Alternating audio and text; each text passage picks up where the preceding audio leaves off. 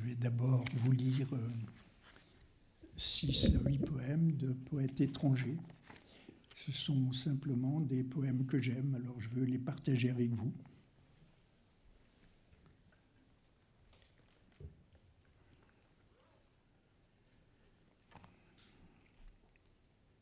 Ça, c'est un poème qui a été écrit en décembre 1915 par un poète qui était dans une tranchée pendant la Grande Guerre. Une nuit entière, jeté à côté d'un camarade massacré, sa bouche grinçante tournée vers la pleine lune, ses mains congestionnées entrées dans mon silence, j'ai écrit des lettres pleines d'amour. Je n'ai jamais été plus attaché à la vie. C'est un poème de Ungaretti, ce poète italien qui est mort euh, à Milan en 1970. C'est un poème, un poème de Denise Levertov, qui était une américaine. Une patience absolue. Les arbres sont enfoncés mi-hauteur dans le brouillard. Le brouillard lentement inonde la colline. Des toiles d'araignées blanches, l'herbe foulée là où les daims sont venus voler les pommes. Du ruisseau jusqu'au sommet de la colline qui émerge du brouillard, les bois ne lâchent nul oiseau. Une patience si absolue qu'elle n'est rien d'autre que le bonheur lui-même, un souffle trop paisible pour qu'on l'entende. Ça, c'est le début d'un recueil d'un Américain qui était Edgar Lee Masters et qui a fait tout un recueil de poèmes avec des épitaphes, des épitaphes évidemment qu'il a inventées et à l'aide desquelles il racontait toute la vie euh, d'une petite ville euh, d'Amérique. Le titre c'est La colline, mais la colline c'est le cimetière. Où sont Elmer, Herman Bert, Tom et Charlie, le veul, le fortiche, le clown, le poivreau, le bagarreur, tous dorment sur la colline. L'un est mort de la fièvre, l'autre brûlé au fond d'une mine, l'autre tué dans une rixe, le suivant a rendu l'âme en prison, et le dernier est tombé d'un pont en trimant pour femmes et enfants. Tous, tous dorment sur la colline où sont là Kate, Mag, Lizzie et Edith. Le cœur tendre, l'âme simple, la criarde, la fière, la vernie, toutes, toutes dorment sur la colline. L'une est morte en couche honteuse, l'autre d'un amour déçu, l'autre aux mains d'une brute dans un bordel, la quatrième d'une fierté brisée dans la poursuite de son désir, et la dernière, après une vie vécue à Londres et à Paris, fut ramenée dans ce petit lopin avec Ella, Kate et Mag, toutes, toutes dorment sur la colline. Ça, c'est une lettre qui a été écrite par une femme à son aux États-Unis à son mari qui était dans une prison à, New York et qu'on voulait transférer au pénitencier d'Atlanta. C'était au temps de, des, des Black Panthers. Tu me demandes, mon marty, ce que je sens, ce que je pense d'Atlanta. Mon verdict sera net, ma réponse franche et libre. Mon chéri, Atlanta est un silex vive, est un silex aux arêtes vives, catapulté dans une chair douce. C'est une bombe au napalm qui colle à ma poitrine et la brûle. C'est un silice, un lit de clous, l'essence concentrée du mur des lamentations. Et tout cela te menace, toi, ma vie, et tout cela te guette, mon amour. Cela, je ne puis le supporter. Je le cache dans des lieux écartés, je le nie, je m'acharne à en exorciser mon esprit. Si cela devait advenir et que l'ombre en obscurcisse nos vies, je ne la laisserai toucher ni toi, ni toi, ni moi, ni toi, mon amour. Cela, je le sais pour toujours, ayant sondé mon cœur au plus sensible endroit. Choisis notre destin si tu décides Atlanta, et je trouverai en moi des océans de courage, d'inépuisables champs de vaillance et de force. La passion de ton amour intact fait, fait fondre la vitre qui sépare nos mains. J'ai besoin de tes paroles, de ton sourire, et pendant que les mondes courent à leur perte, laisse-moi t'aimer encore ici un moment. Ça, c'est un poème de Séphéris, le poète grec Séphéris. Le peuplier dans le petit jardin, sa respiration contre les heures jour et nuit. Lorsque la lune est en force, ses feuilles traînent des pas noirs sur le mur blanc. À la lisière, il n'y a que quelques pins, puis des marbres, des illuminations et des hommes tels que les hommes sont faits. Pourtant le merle chante quand il vient boire, et quelquefois tu entends la voix des tourterelles.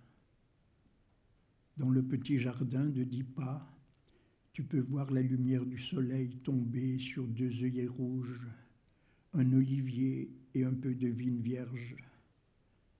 Accepte d'être celui que tu es. Le poème ne l'engloutis pas dans de profonds platanes. Nourris-le avec la terre que tu as. Si tu veux trouver plus, creuse au même endroit. Et là, j'ai gardé les quatre premiers poèmes euh, d'un poème que Akhmatova, la grande poétesse russe, avait écrite immédiatement après que son fils ait été arrêté et emmené dans les geôles de Staline ou au Goulag. C'est à l'aube qu'on est venu te chercher, comme à la levée d'un corps, je te suivais. Dans la chambre obscure, les enfants sanglotaient, le cierge a coulé dans le coin des icônes. un autre poème du poète américain Wallace Stevens, qui est décédé en 1955. Le voilà le poème de la montagne, le poème qui me tient lieu de la montagne. Ils sont nourris, même lorsque le livre gît dans la poussière au coin de ma table. Il me rappelle combien me fut nécessaire un lieu sur terre où aller mon chemin comment j'ai déplacé les pins, poussé les rochers, tracé ma voie parmi les nuages, cherchant le juste endroit à l'horizon où finir en un mystérieux accomplissement. Le rocher d'où mon œil hésitant découvrirait enfin la vue que j'avais tant cherchée, où je pourrais m'étendre et regardant vers la mer, reconnaître mon unique et solitaire maison.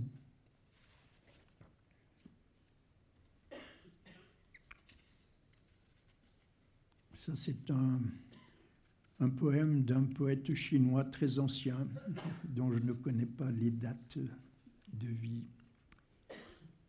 J'ai construit ma hutte parmi les hommes, et pourtant nulle agitation ne me dérange. Comment est-ce possible, je vous le demande un peu, La solitude est dans le cœur, ce n'est pas affaire de distance. Cueillant des chrysanthèmes au pied de la haie, je lève le regard vers les lointaines montagnes. L'air démon est tonique le soir, à l'heure où rentrent les oiseaux. Une vérité gît au cœur de tout ceci. Je voudrais la fixer, mais je ne trouve pas les mots. Ça, c'est un poème de Cavafi, ce poète grec qui a, qui a, vécu, je crois, toute sa vie en Égypte. Euh, c'est un poème traduit par Jacques Lacarrière. Celui qui désire aguerrir son esprit doit rejeter respect et soumission. Les lois, il en observera quelques-unes, mais le plus souvent, il enfreindra lois et coutumes, et il s'écartera de la norme établie insuffisante. Des plaisirs, il apprendra beaucoup. Il ne craindra pas de détruire. La moitié de la maison est à démolir. Ainsi approchera-t-il virilement la connaissance. Donc euh, voilà ces poèmes de poètes étrangers. Et maintenant, je vais vous lire euh, deux ou trois notes inédites qui figureront dans mon prochain journal qui paraîtra au cours de l'année. Les exigences du soir sont exorbitantes, ai-je lu quelque part. C'est incontestable. Le soi impose d'être en permanence d'une honnêteté morale et intellectuelle sans faille. Je l'ai vérifié une fois de plus, il y a sept ans, lorsque j'ai préparé cette conférence sur Michel Léris que j'avais imprudemment accepté de donner à la Bibliothèque nationale pour le centenaire de sa naissance. J'avais tenu à, relire La règle du jeu, une autobiographie particulière de quatre essais qui constitue l'essentiel de son œuvre.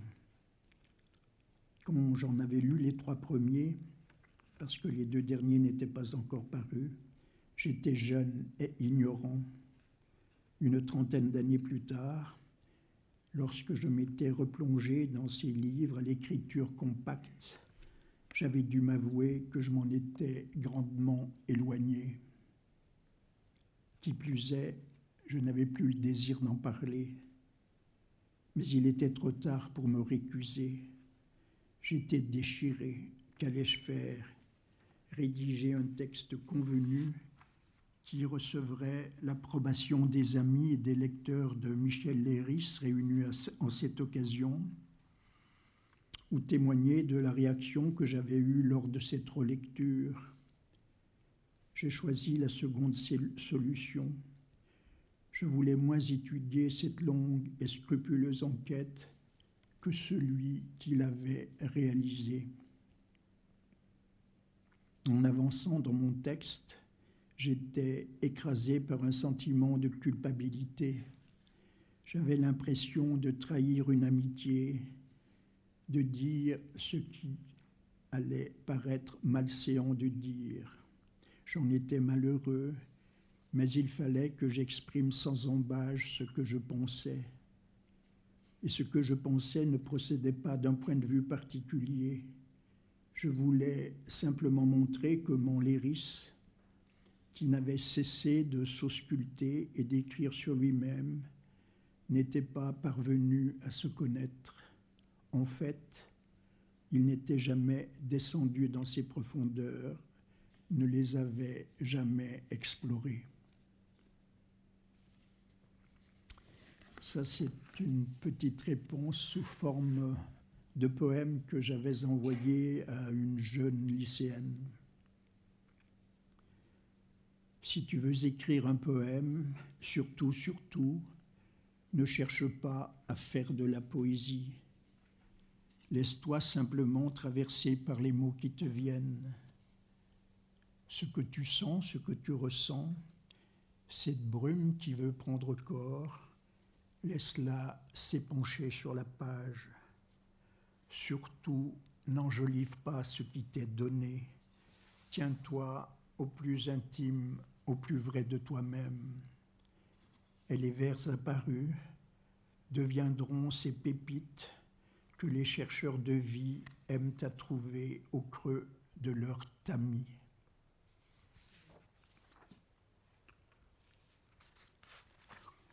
Euh, un été, euh, j'étais dans mon village et puis euh, quelqu'un de passage a voulu m'inviter à, prendre un apéritif. Je n'ai pas pu refuser et voilà ce qu'il en était résulté.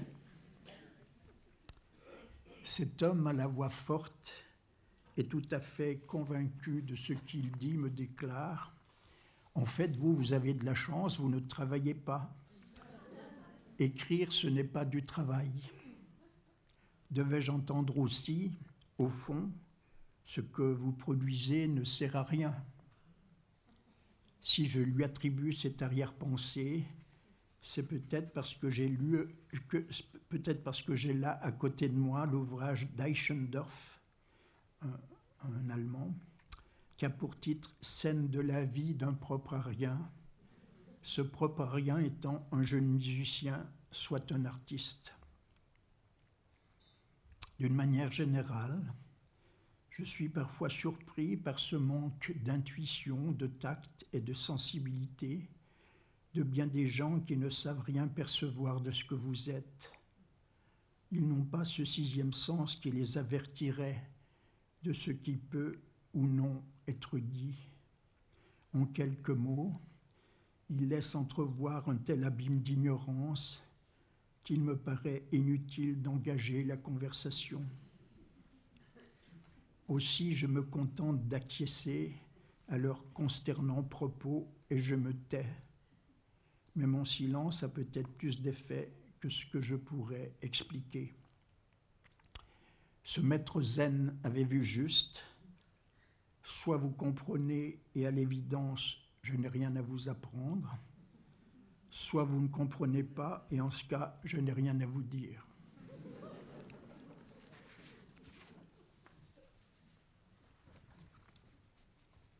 Pourquoi écrire? Pourquoi tenir ce journal? Pourquoi passer des heures à rassembler des mots qui un jour n'auront plus d'existence? Ces, questions sont souvent là qui me harcèlent. Mais je n'ai pas à chercher des réponses. Le besoin d'écrire commande et je lui obéis. Dès lors, je ne sais plus que ces mots que je rédige disparaîtront qu'ils ne pourront sauvegarder l'essence de ce que je suis, de ce que je vis. Dans un lycée, une élève m'avait demandé si j'espérais être lu dans 50, dans 100 ans après ma mort. Il est certain que je n'ai jamais eu pareille prétention.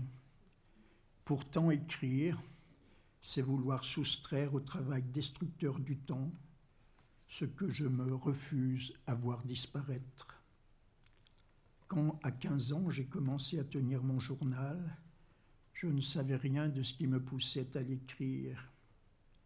Bien des années plus tard, j'ai compris qu'écrire, c'est mener un combat contre le temps et la mort. C'est œuvrer pour que subsiste la trace de ce que je vis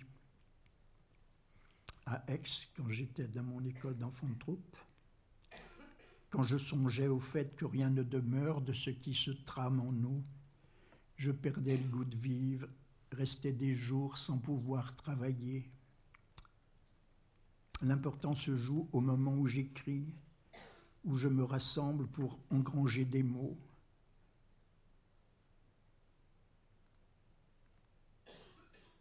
pour engranger dans des mots ce que j'ai vécu et pensé. Écrire pour moi, c'est tendre à l'intemporel, c'est vouloir parvenir à un texte inaltérable qui, idéalement, pourrait résister au temps, à ce pouvoir qu'il a de tout détruire, de tout effacer. Je sais qu'il engloutira ce que j'écris, mais il ne pourra me détourner de mener mon combat, de le mener avec ténacité.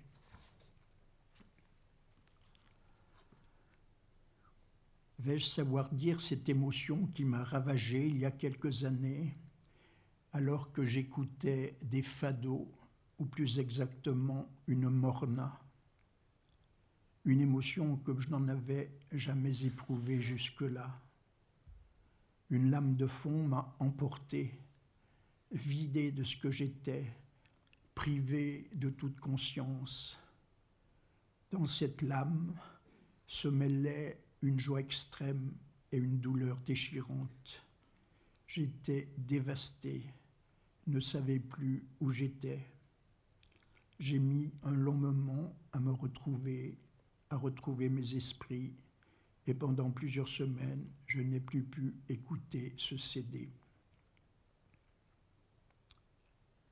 Gratitude, c'est le mot qui me vient quand je considère la vie que j'ai eue car la chance à plusieurs reprises a été avec moi, si bien qu'elle a déterminé mon destin. Maman Refieux et sa famille, les enfants de troupe, ma rencontre avec Emel, ma rencontre avec Paul. Aussi, lorsque je songe à tous ceux, amis, parents, sages, mystiques, écrivains, poètes, peintres, artistes, jazzman, chanteurs, chanteuses, à tous ceux qui m'ont tant apporté, je suis éperdu de reconnaissance.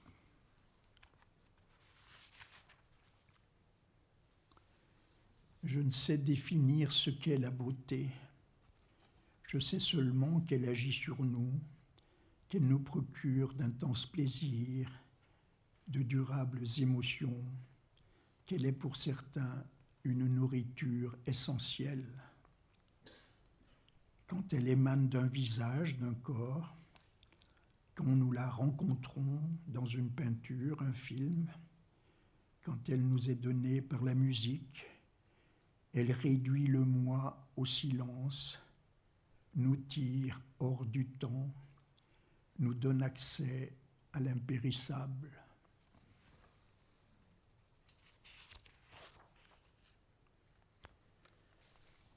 On me, dit on me dit souvent que mes poèmes ne sont pas des poèmes.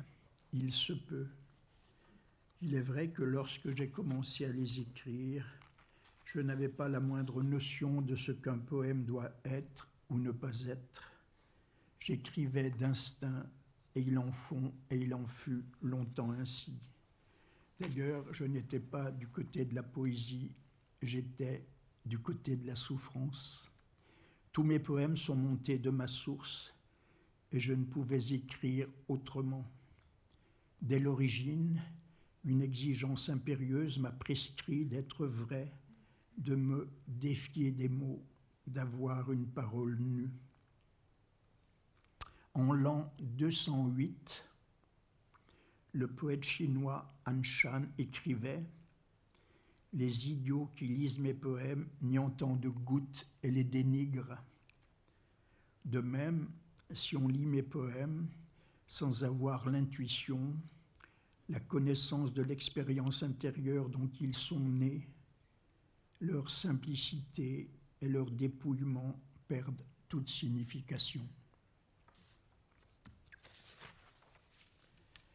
Et là maintenant, je passe à une série de petits textes et de poèmes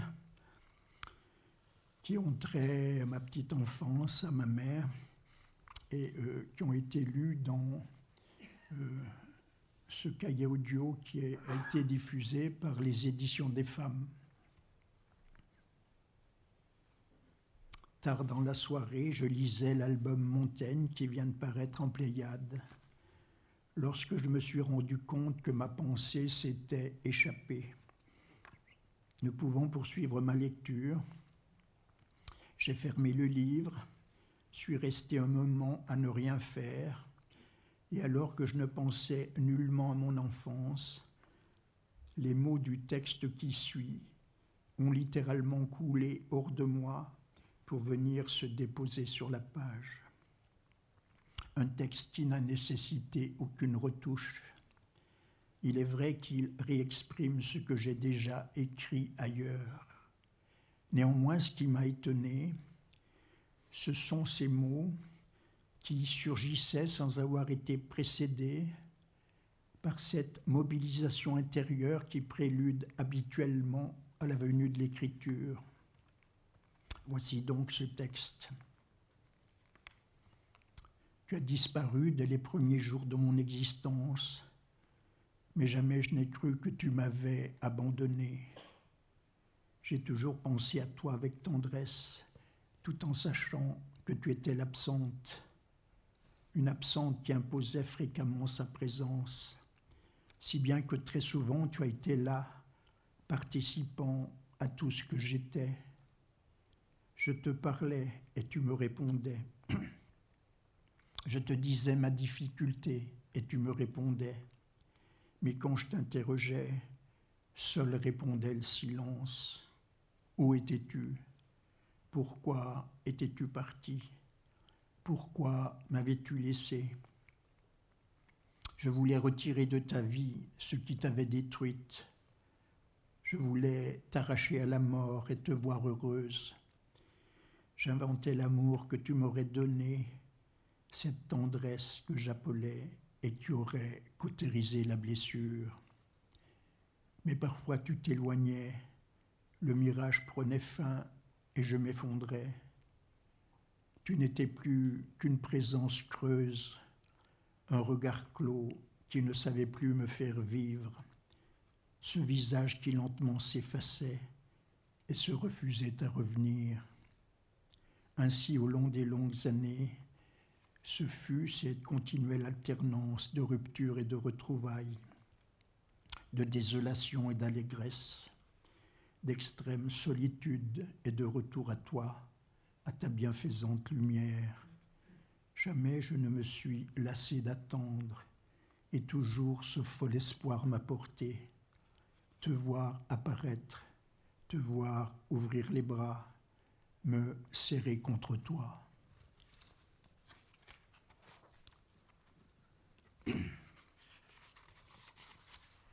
Là, c'est un poème que j'ai écrit pour Anne de Boissy, qui est une comédienne et qui a tiré un spectacle de ce récit, Lambeau. Et pour la remercier, voilà, je, je lui ai écrit ce poème. Vous êtes apparu au fond de la Seine, vêtu de bure grise. Le silence s'est établi. Pendant plus d'une heure, vous nous avez tenus en haleine avec une douleur retenue, puis avec violence, rage, sauvagerie, vous nous avez fait vivre la solitude, le désespoir de cette femme qui voulait échapper à la médiocrité de son existence, voulait coûte que coûte s'élever, mais qui, déception après déception, a fini par sombrer, engloutie par l'indifférence des siens et la folie des hommes votre voix, votre regard, votre corps seront désormais ceux de cet inconnu sans visage dont j'ai reçu la vie.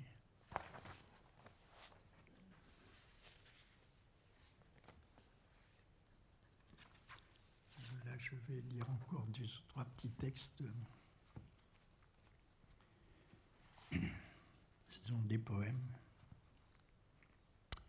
les errances de l'enfant muet, les forêts pétrifiées par l'hiver et les journées d'une aube déchirée. Quand vient le soir, les villages dorment dans la nuit des murailles. Depuis longtemps, la honte a brisé le cri, et au long des heures hébétées, les terres brûlent de part et d'autre du chemin.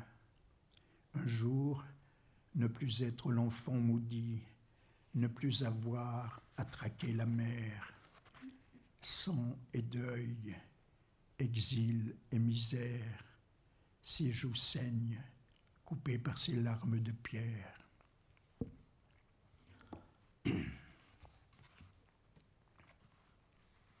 Évidemment,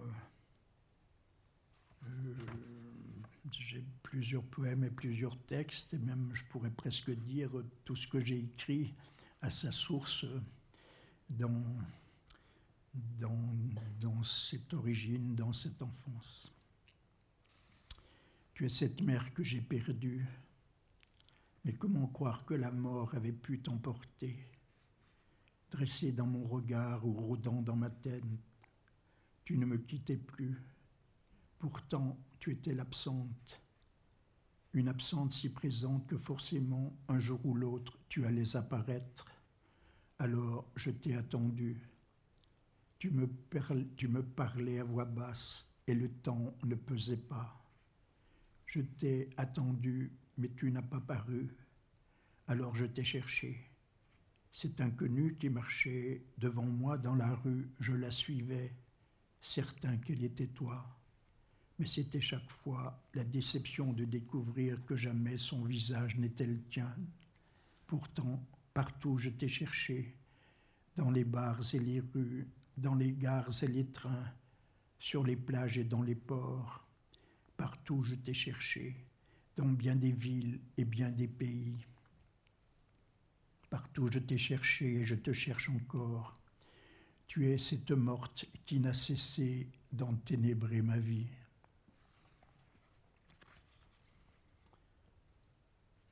Ta tombe effondrée, jamais entretenue, gravée dans la pierre grise, ton nom à demi effacé. J'étais seul à entendre ta voix, ta voix étouffée, suppliante et qui me criait Délivre-moi, tire-moi hors de cette tombe, donne-moi vivre la vie que je n'ai pas vécue. Ce lointain souvenir si souvent réapparu, en se rendant à l'école, l'enfant passe devant la haute et large porte en bois où flambent les vives couleurs des affiches qui le figent sur place, fasciné. Mais un jour, des lambeaux de ces affiches déchirées pourrissent dans l'eau noire d'un trou creusé dans l'asphalte par l'hiver. Des années plus tard, cette vision s'impose à lui comme les lambeaux d'une vie jamais vécue, quand vient le hanter le sombre destin de la mer morte. Parle-moi, du fond de ta tombe, parle-moi, confie-moi ce que tu as toujours tu, et souffle-moi les mots dont j'ai besoin pour te ressusciter.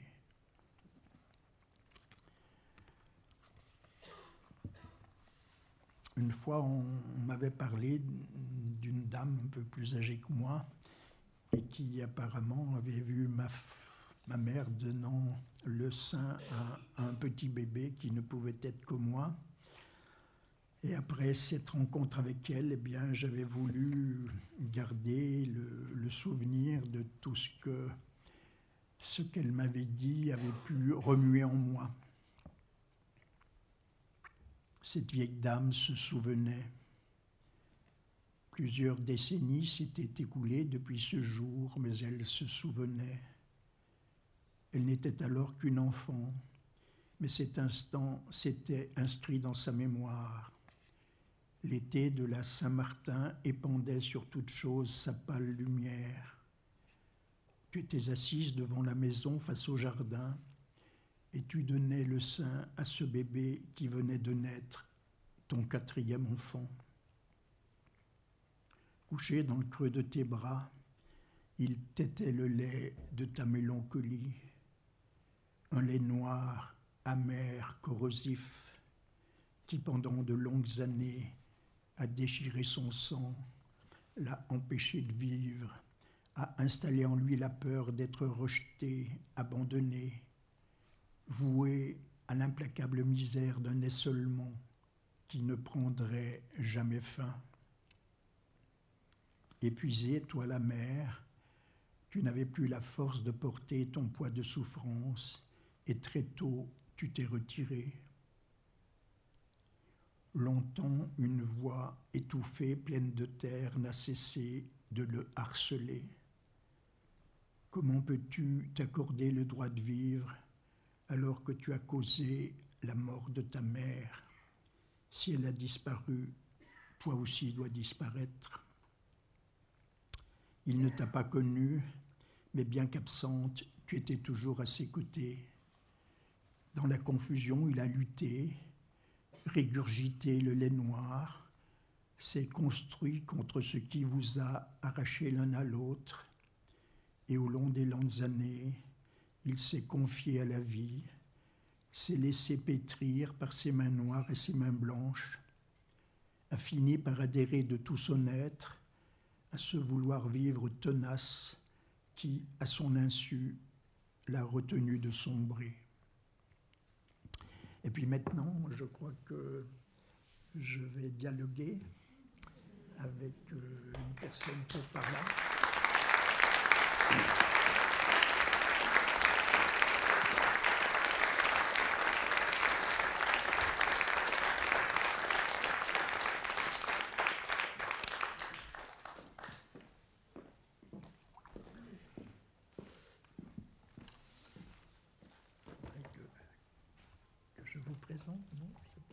Vous êtes connu là, Je, Vous voulez me présenter Allez-y. Ben non, allez-y vous. Je préfère. Bonsoir à toutes, bonsoir à, tous. Merci euh, Charles Juliet de, cette lecture. Merci d'avoir euh, commencé une soirée qui vous est consacrée par un hommage, un exercice d'admiration à des, à, des, poètes euh, certes étrangers, mais qui, doivent être étrangement proches de vous. Merci de nous avoir réservé primeur de ces quelques lignes de votre, pardon, votre prochain journal, dont je ne connais pas le titre. Vous, vous le connaissez? Gratitude. Gratitude.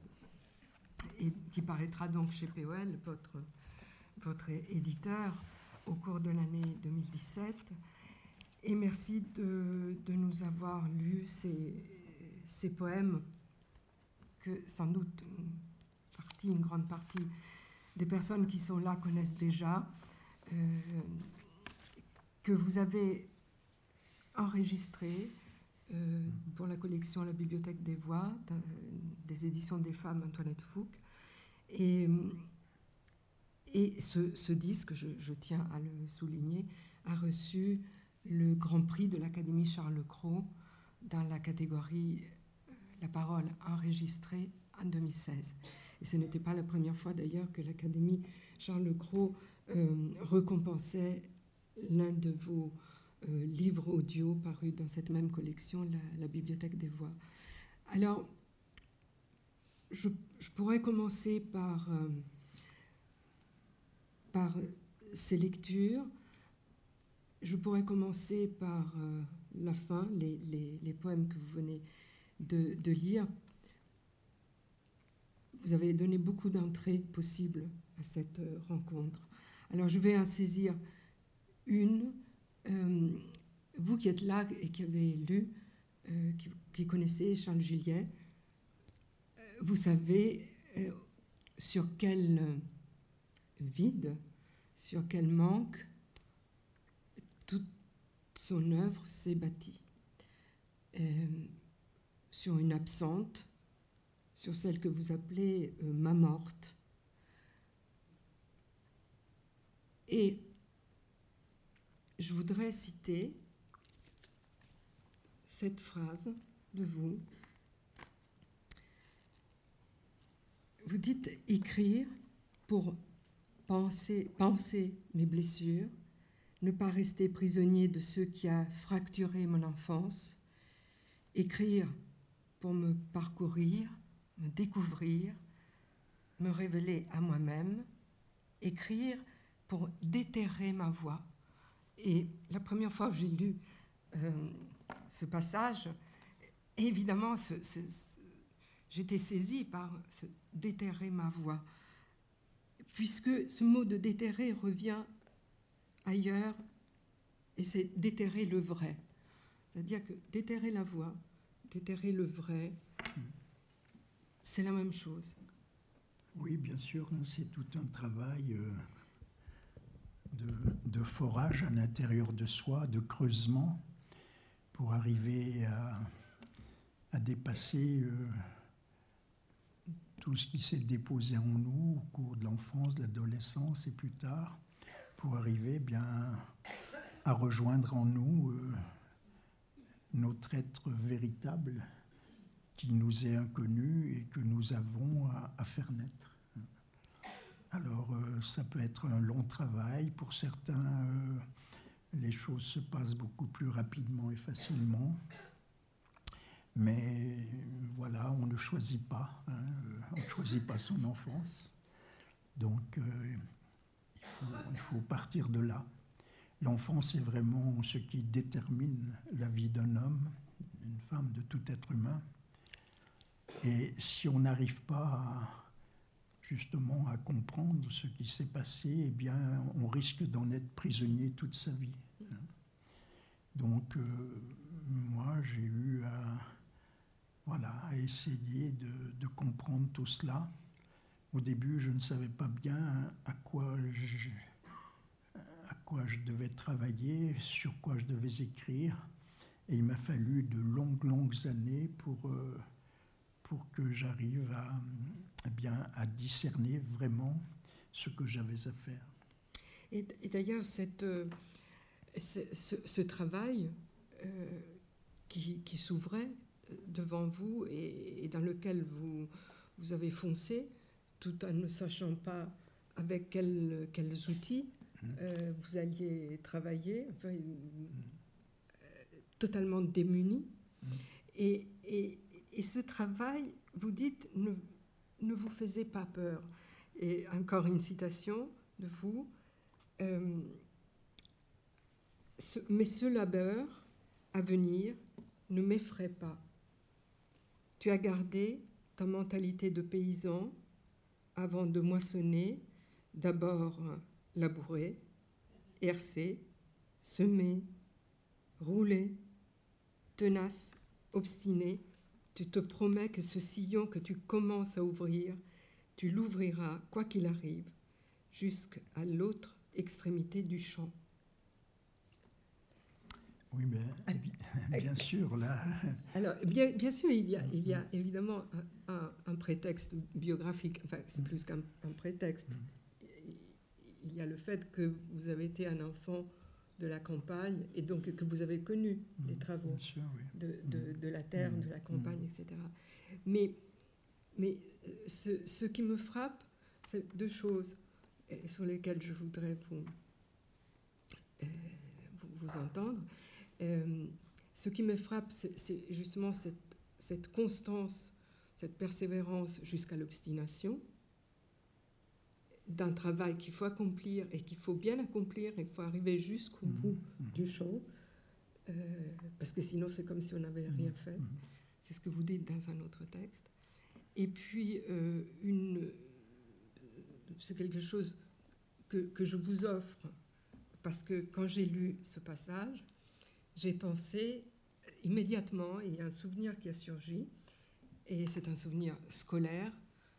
En Italie, on apprend que le, premier texte en, italien dit vulgaire, c'est-à-dire euh, la première trace écrite d'une langue qui deviendra l'italien, ce sont deux lignes, trois lignes, qu'un copiste, un moine copiste a écrit, écrite euh, en marge d'un texte qu'il était en train de copier. et, et voilà ce qu'il écrit je, traduis euh, maladroitement en, français. Il tenait devant lui les bœufs, il laborait de blanc près, il, tenait une blanche charrue et il semait une noire semence. Et alors, quand on apprend à l'école euh, ce, petit texte euh, que je vous lis en traduction française, on nous dit c'est une devinette. Et en réalité, ce que ce copiste fait au 8e siècle, c'est qu'il décrit l'acte même d'écrire.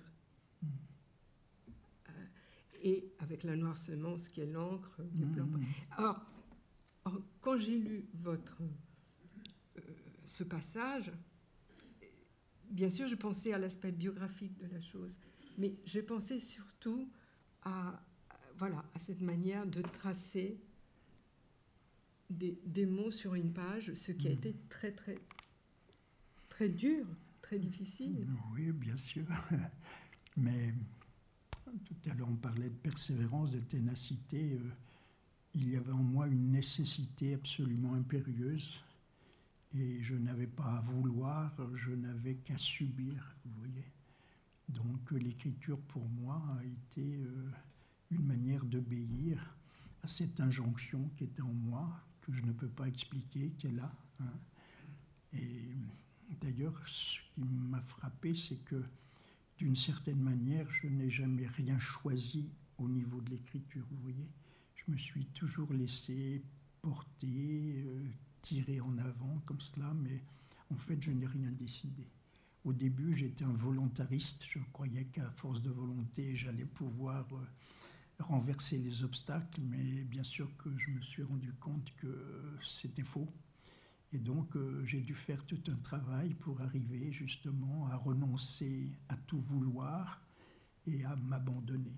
À m'abandonner à ce qui travaillait en moi et que j'avais à comprendre et, à mettre noir sur blanc. Mais alors, vous disiez tout à l'heure, euh, en parlant de votre écriture et, du- fait de, de la compréhension ou non-compréhension qu'on peut avoir, ou attrait ou pas attrait qu'on peut avoir pour votre poésie, vous disiez, euh, de toute façon, je n'étais pas du côté de la poésie, j'étais du côté de la souffrance. Alors, est-ce qu'on peut dire, si, si on, si on prend votre parcours comme une, une parabole, est-ce qu'on peut dire c'est justement ce passage de la souffrance à la poésie? Tout ça se fait de soi-même. hein. Au départ, évidemment, quand on cherche à, fouiller en soi, à se connaître, euh, euh, on fait toutes sortes de découvertes qui, nous perturbent gravement. Et donc, euh, c'est vrai que pendant de longues années, longues années, j'ai été quelqu'un de, de désemparé parce que je ne savais vraiment pas où tout cela me conduirait. Je ne comprenais rien. Et puis par ailleurs, forcément, il y avait en moi trop d'émotions, trop de questions, euh, une incapacité à écrire parce que, alors que j'en avais le plus ardent besoin, donc c'était une chose très difficile à, vivre. Et puis d'autre part, la pensée ne s'arrêtait jamais, et donc c'était épuisant. Et donc j'ai vécu épuisé pendant plusieurs années, sans savoir du tout euh, si un jour il y aurait une issue. Mais alors, à ce moment-là, vous, vous, euh, euh, vous, essayez, enfin, puisque tous les outils vous manquent, à commencer par euh, la, cons- la conscience que vous avez et dont vous parlez dans, dans le journal, le premier tome, la conscience de, de ne rien savoir, de ne rien connaître, et, et qui, vous, qui vous anéantit, cette, cette conscience-là. Mais vous commencez à lire, vous vous jetez à corps perdu dans la lecture, et, euh, et dans cette lecture, vous trouvez des, des compagnons, de- des Mhm. modèles, euh, mais aussi vous risquez d'être d'être écrasé parce que vous lisez, je crois, dans la plus grande confusion, Oui. enfin, sans, sans- Bien sûr, il y a Sans eu- guide, sans j'ai- sans- J'ai beaucoup lu, j'ai lu avec voracité parce que quand j'ai commencé à écrire, je me suis rendu compte que vraiment j'étais d'une immense ignorance, que je n'avais strictement aucune culture, parce que dans mon école d'enfants de troupe, euh, il n'y avait pas de livres, et puis qu'à l'époque, euh, je faisais plutôt du sport et que la littérature, voilà, je ne connaissais pas. Donc, donc euh, quand j'ai voulu me mettre à écrire, ben, je me suis rendu compte de cette, cette ignorance, et je crois qu'on ne peut pas écrire quand on est dans une telle ignorance. Donc, pendant des années, l'essentiel de mon temps a consisté à lire, à lire au début, bien sûr, dans une grande euh, confusion, sans rien comprendre à ce que euh, je lisais. Et c'est au fur et à mesure, bien sûr, que les années ont passé, que j'ai pu un peu me clarifier, hein, apaiser ce tumulte et puis euh, entrer dans un vrai travail. Mais cette brève anthologie que vous nous avez offerte tout à l'heure, cette brève anthologie de poètes étrangers, comment l'avez-vous composée? J'imagine que là, c'est, ce n'est plus la confusion parce qu'on voit bien le, le, lien qu'il oui, y a. Oui, ça, c'est venu très tardivement. Mais qu'est-ce, euh, qu'est-ce, qui, vrai, qu'est-ce qui vous a retenu dans, dans ces écrivains-là dans ces Simplement parce que c'était des textes simples qui disaient des choses euh, vraies, euh, qui me touchaient. Hein. Mais, est-ce que ce que vous venez de dire, des textes simples qui vous touchaient, est-ce que c'est que ce que vous cherchez bien à sûr, faire? Bien sûr, oui, oui, bien sûr. Je suis ainsi fait que j'aime les choses vraies et simples, donc euh, forcément je suis poussé hein, dans cette direction-là. Ça n'est pas un choix tout ça. Je, c'est quelque chose que je subis. Hein. Ça fait partie de voilà.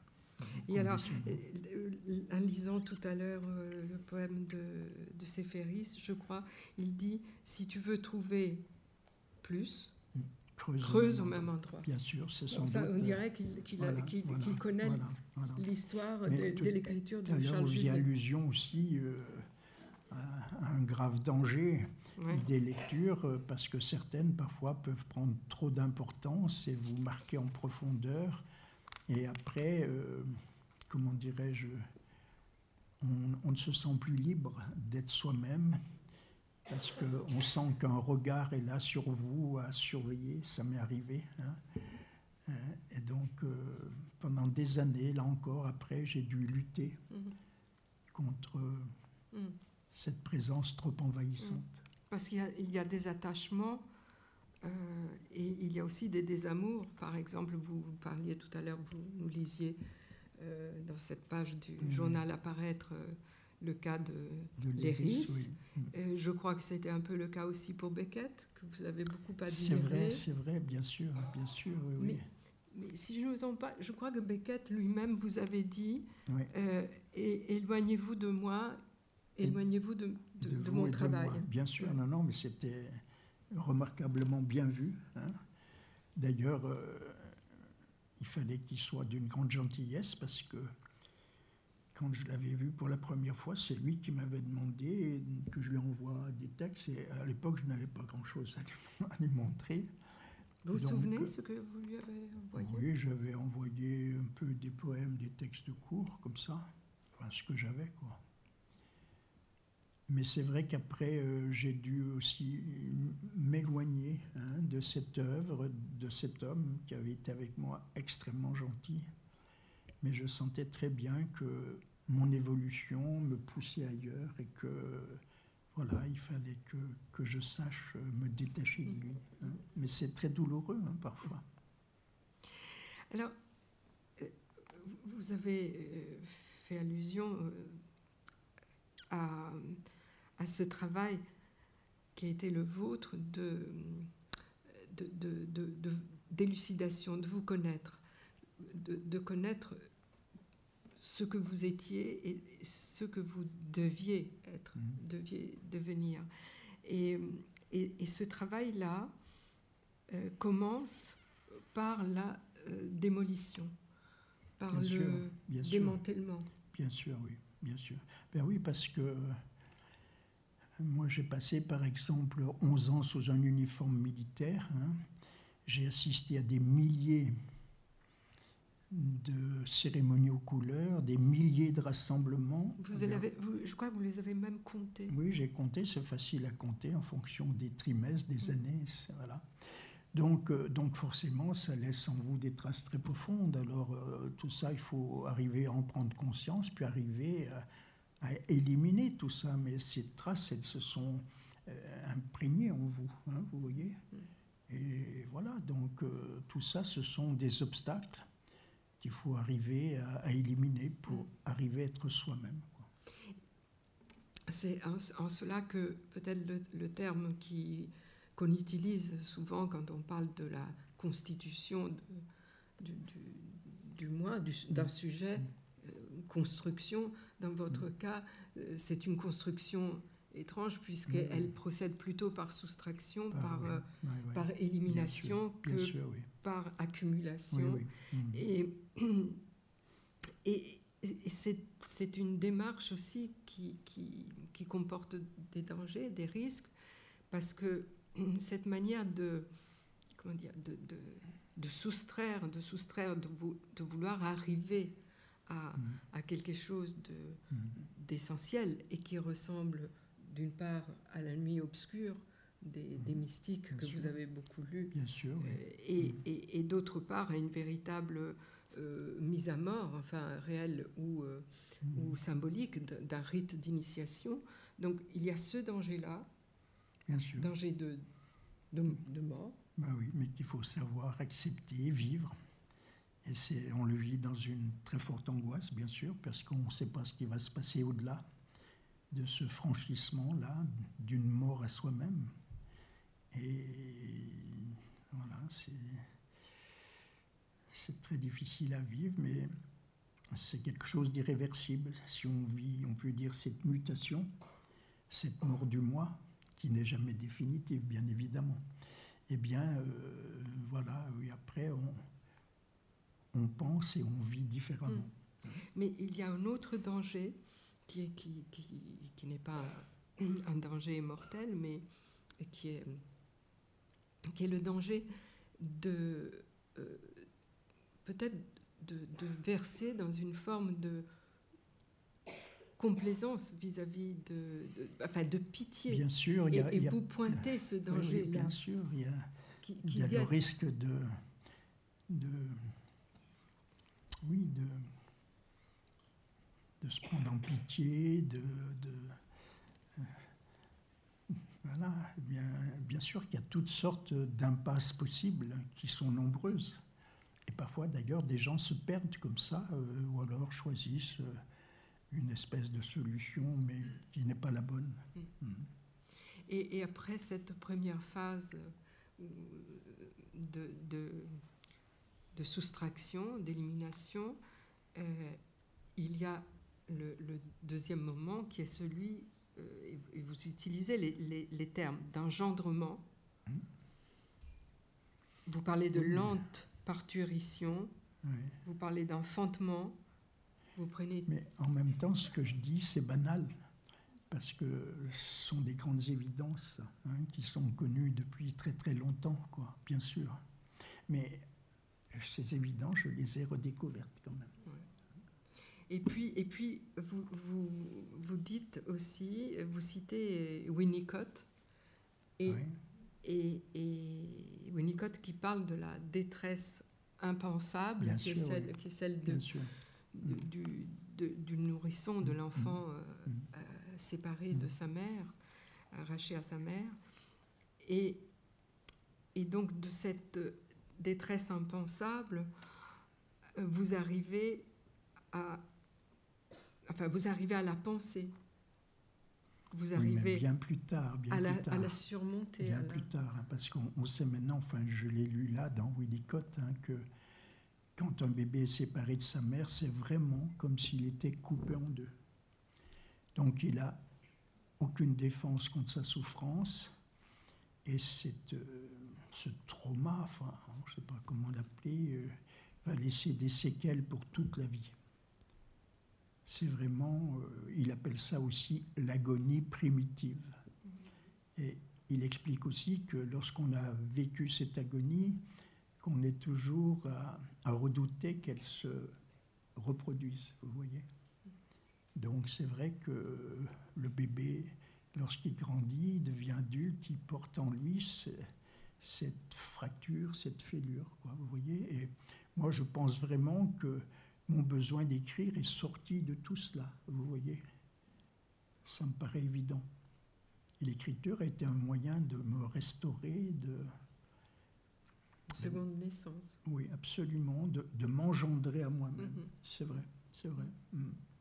C'est pour ça que j'ai beaucoup lu les mystiques aussi, en dehors de toute notion de croyance religieuse, mais tous ces êtres, ils ont vécu des grandes expériences C'était des êtres déchirés et qui vivaient cela avec une violence extrême. Donc euh, je les lisais parce que en fait je me retrouvais à mon niveau, hein, je me retrouvais dans ce qu'ils nous disaient d'eux-mêmes. J'ai beaucoup lu par exemple Adewiges d'Anvers, hein, qui est une mystique flamande du XIIIe siècle, a écrit des textes mais de toute beauté et et, qui sont tout aussi valables aujourd'hui, tellement ils sont nus et dépouillés, vous voyez. Et elle dit, elle dit l'essentiel de cette aventure-là. Et c'est vrai que parfois on a besoin de s'appuyer sur d'autres parce qu'on peut être perdu, hein. on vacille complètement. Et donc, euh, voilà, c'est bon de savoir que d'autres ont connu cette épreuve et, et l'ont surmontée pas surmonté, ils l'ont, vécu et ils l'ont dépassé. Mmh. Je, je, crois que vous, vous, vous vous méfiez un peu de, de l'imagination. Mais alors, comment faut-il appeler ce par quoi vous avez, sans doute faut-il trouver un autre nom, mais ce par quoi vous avez euh, ressusciter votre mère dans euh, Limbo, par exemple? Bien, c'est un besoin qui m'est venu.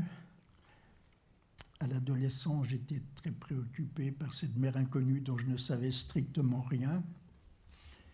Et puis après, j'ai voulu oublier tout ça. voilà.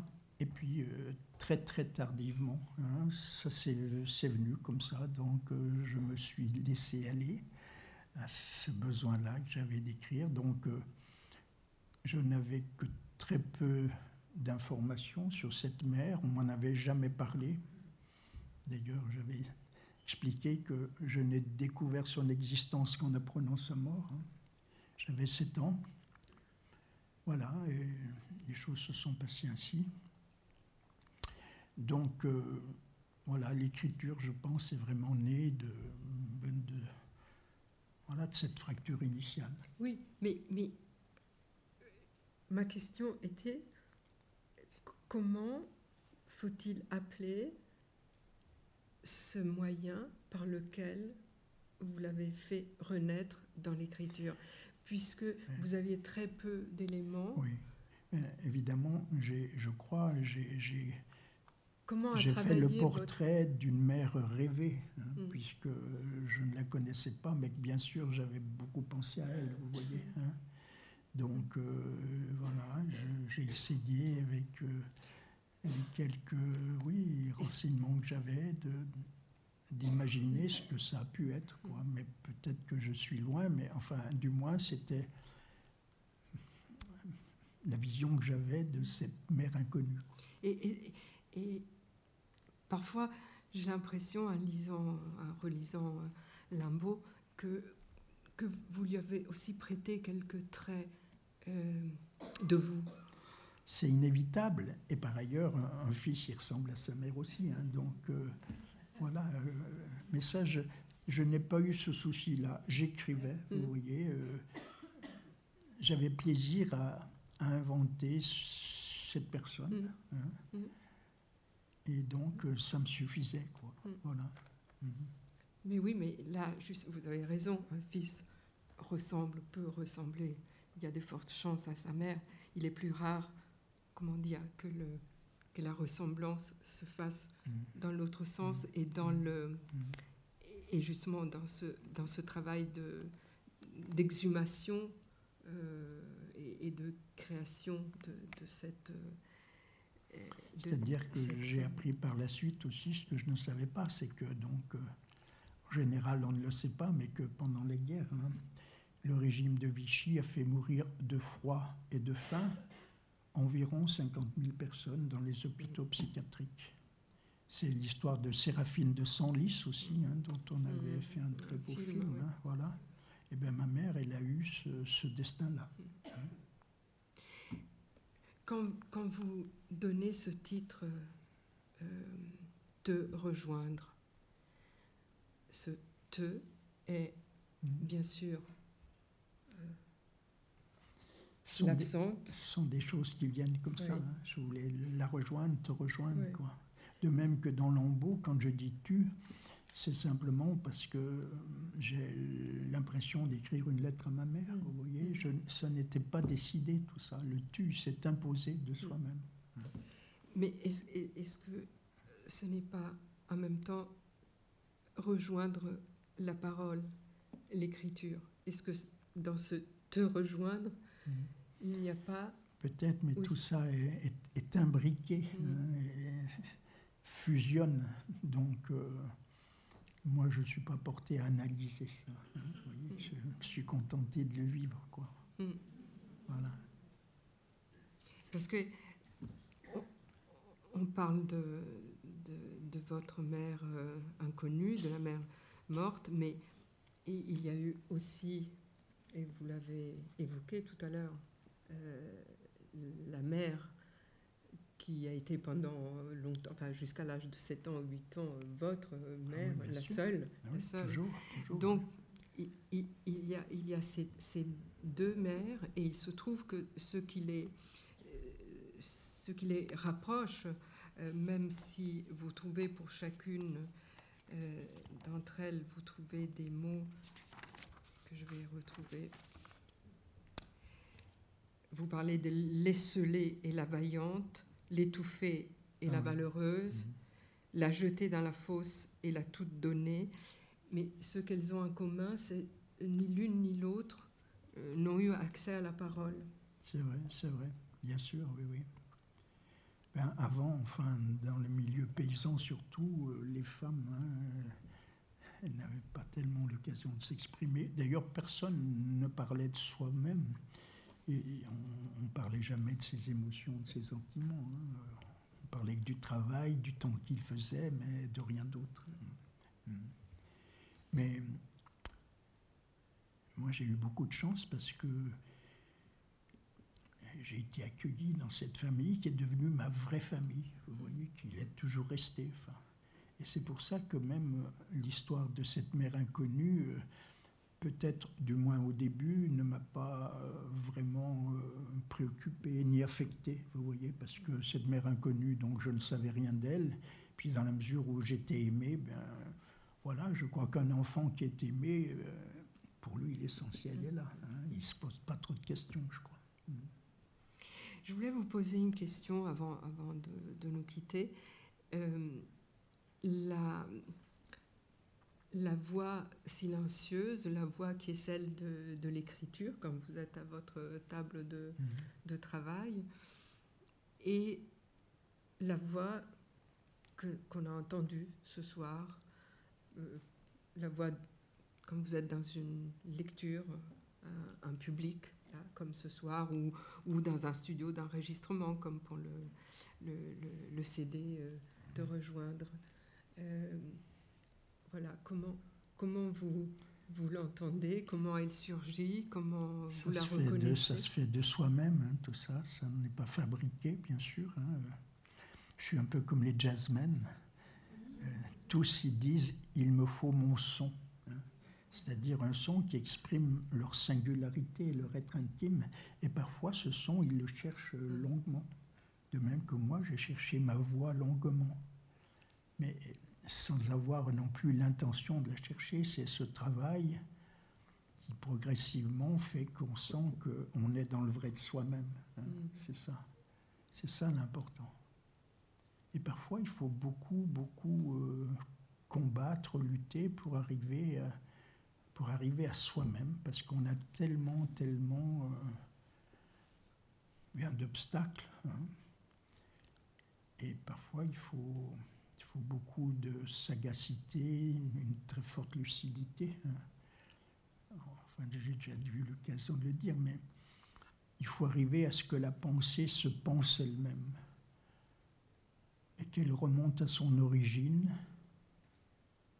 pour comprendre ce qui la conditionne et là euh, tenter de s'affranchir de ce conditionnement. Tant qu'on n'a pas fait ce travail qui est extrêmement exigeant, difficile, parfois douloureux, eh bien, on ne peut pas parler d'une liberté de pensée. Ça n'est pas possible. Mais le, mot juste que vous cherchez, comme, comme vous cherchez la, la voix qui est la vôtre, le mot juste, il faut le traquer longtemps. Oui, oui, oui. Parfois, euh, il surgit. Oui, oui, il me réveille en pleine nuit. Tout à coup, je me rends compte que dans une note que j'ai écrite euh, des mois à l'avance, euh, là, il y a un mot qui n'allait pas et tout de suite, je sais où c'est et pourquoi et je vais le corriger. Oui. et curieusement, en écrivant, je n'avais pas eu la conscience de ce que ce mot était insuffisant, puisque si je l'avais eu, je l'aurais corrigé. Donc, inconsciemment, euh, j'ai dû enregistrer que ce mot n'était pas totalement satisfaisant. Vous voyez Tout à l'heure, j'ai employé le mot de l'impérissable. Mm. Eh bien, auparavant, euh, j'avais mis, je crois, l'immuable. Enfin, je sentais que ça n'allait pas, que c'était pas assez fort. Et dès que je mets l'impérissable, je sais que c'est ça.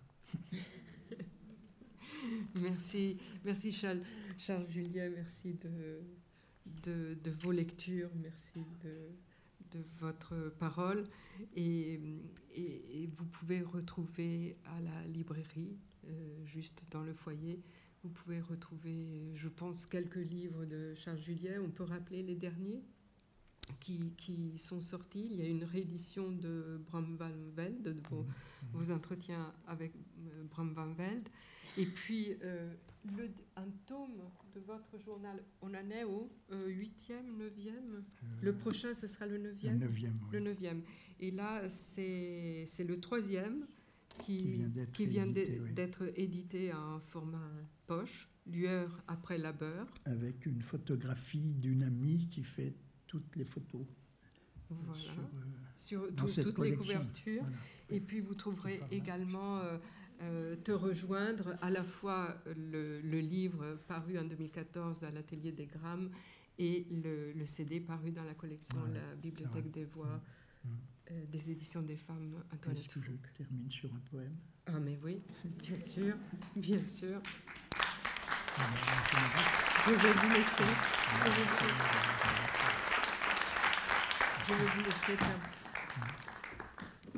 J'essaye de vous dire un poème. dont je l'ai déjà dit plusieurs fois lorsque j'ai eu l'occasion de parler comme ça, mais c'est vrai que j'avais vécu un, jour une, expérience forte, très, très rapide comme ça, dans une gare, et que ça m'avait beaucoup marqué. Donc euh, forcément, euh, on écrit à partir de ce qu'on vit, de ce qu'on ressent, de ce qu'on pense. Donc voilà ce petit poème. Un matin d'hiver, je me trouvais dans un train à l'arrêt en gare de Bellegarde et une petite fille se tenait sur le quai. Deux femmes étaient près d'elle et quand celle qui pouvait être sa mère l'a quittée pour monter dans une voiture, cette petite fille n'a eu aucune réaction épaule tombante, bras ballants. Elle est restée là, immobile, figée, ne disant rien, ne manifestant rien, sauf que de grosses larmes glissaient sur ses joues et qu'on la sentait perdue dans un abîme de solitude, accablée par une détresse qui la rendait inconsolable. Deux ou trois ans ont passé depuis ce jour, mais de temps à autre, il arrive encore que réapparaisse en moi ce petit visage en larmes, pétrifié par la souffrance.